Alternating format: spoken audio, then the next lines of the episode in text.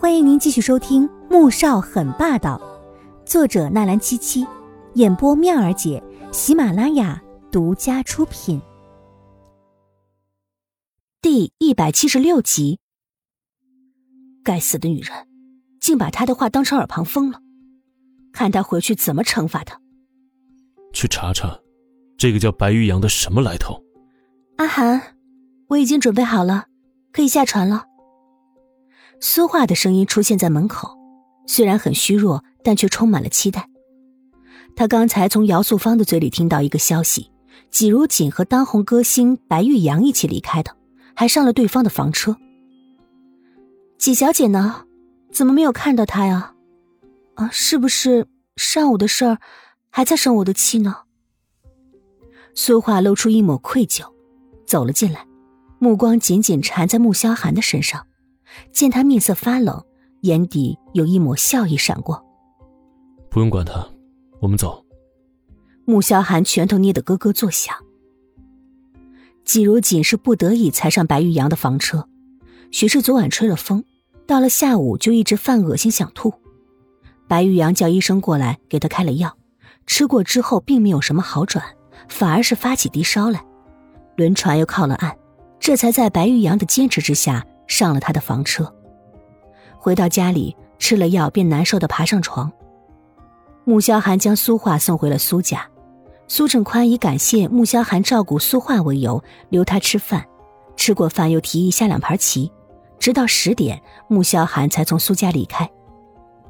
回到家，看到二楼漆黑的一片，以为季如锦还和白玉阳在一起没回来，脸色再度冷下来。上了楼。刚打开卧室的灯，便听到床上传来一阵嘤咛声。他立刻起身走过去。季如锦难受的睁了睁眼，看到是他，又继续睡了。穆萧寒积压一天的怒气在这一刻全部爆发，他一把拽住季如锦的手，将他从被子里拖出来，力气大到惊人，而且让人毫无防备。季如锦就这样被扔在了地上。季如锦疼得差点哭出来。却没有一丝力气爬起，他觉得浑身都在疼。你想干什么？他很艰难的问，声音又虚弱又无力。我想干什么？季如锦，谁给你的胆子，敢把我的话当成耳旁风？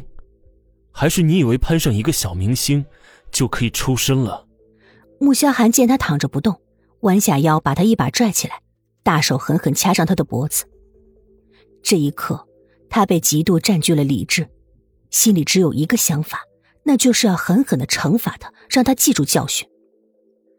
季如锦呼吸困难，连申辩的话都说不出来，原本因为发烧而泛红的脸颊变得更红了。穆萧寒见他不吭声，还以为他默认了，下手更狠，身体里那股暴力之气越发强烈。像是能毁灭全世界一般，眸底染上了一抹猩红，狠狠的朝着季如锦的肩窝咬下去。随即，季如锦便觉得自己像是一个破布娃娃一般，承受着男人的怒意，随时都会被撕扯碎裂。待男人发泄完，见他目光死死的盯着房顶，又看着床上的一片狼藉，心里那股怒火又窜起来，粗暴的拖着他进了浴室，扔进浴缸。打开冷水，便对着他冲起来。季如锦原本就在发烧，被冷水一冲，顿时觉得舒服了很多，心底绝望又悲凉，闭上眼睛，靠在浴缸睡过去了。他想，如果就这样死了，也就一了百了了吧。穆萧寒见他不挣扎，也不吭声，拳头捏得咯咯作响，额上轻轻抱起，转身出去了。半小时后。从隔壁卧室洗了澡出来，再次回到房间，听到浴室里还在响着水，他不由得皱起眉来。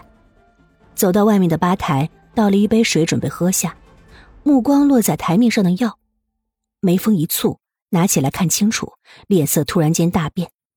他快步走进去，踢开浴室的门，只见季如锦面色苍白如纸的躺在水里，毫无生气。阿杰，阿杰。他连忙将季如锦从水里捞出来，发现他身上冷得像冰块一样，脸上却烫得吓人。他立刻将他抱到床上，擦干了水，盖上被子，又打电话叫了穆子饶过来。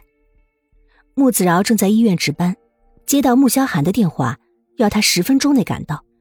他气得差点跳起来骂人，可实在又不敢骂，只好没好气的说：“堂哥，我就是用飞的也没有办法十分钟赶到啊，而且我现在是在值班，擅离岗位是遇到紧急情况怎么办呢？要不你先拿着体温计给他量一量，看烧到多少度了。”穆萧寒怎么会不知道这些？看了看时间，温度计不到三分钟，挂了电话。五分钟之后，从季如锦的腋窝里拿起体温计一看，四十一点八度。两天之后，季如锦难受的睁开了眼，看到头顶挂着的输液瓶，他动了动，眉头皱起来。阿锦，你醒了。穆萧寒这两天一直守着他，公事也搬到了医院来处理。